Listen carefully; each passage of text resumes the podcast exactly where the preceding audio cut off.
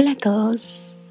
En este momento vengo porque he sentido la presencia del Señor en mi vida, tocando mi corazón y forzosamente sintiendo la necesidad de poder venir a hablarles acerca de las maravillas que Él hace en nuestras vidas.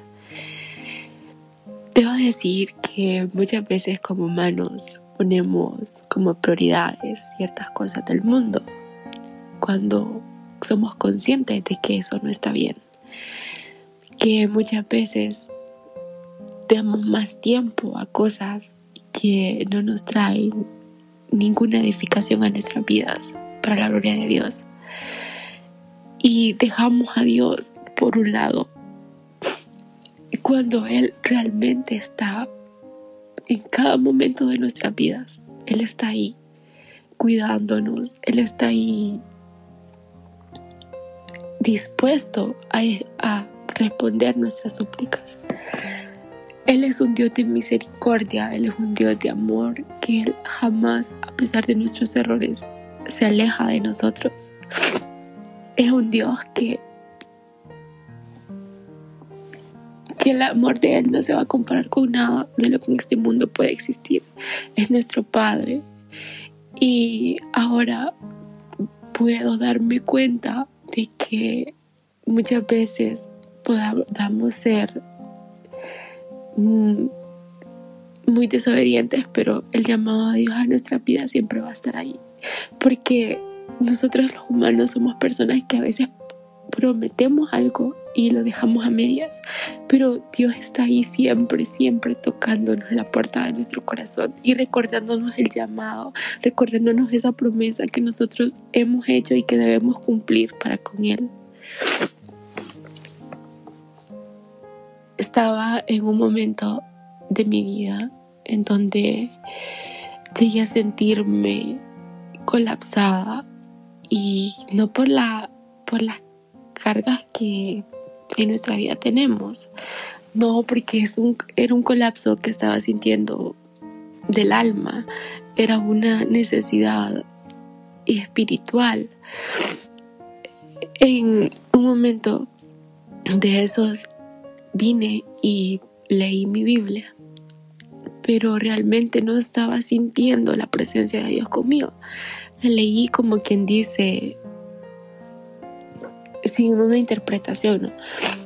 Pero luego dije que, que Dios merece mucho tiempo de mi parte y vine a Él a través de la oración. Empecé a hablar, empecé a contarle todas mis cosas.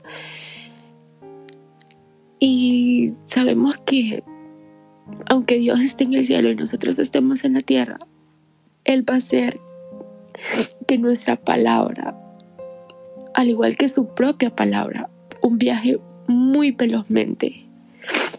Cuando nosotros oramos correctamente, nosotros estamos hablando al oído de Dios.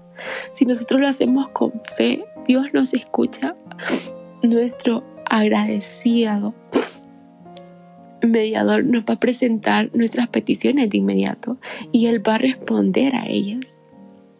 Él nos oye y Él sonríe cuando nosotros realmente estamos entregando todo a Él.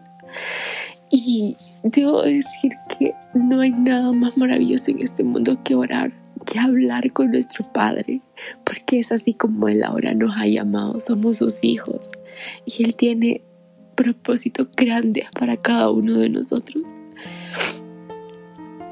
¿Quién no se podría entregar de lleno a hablar a la oración sabiendo que el Rey de Reyes y Señor de Señores nos oye.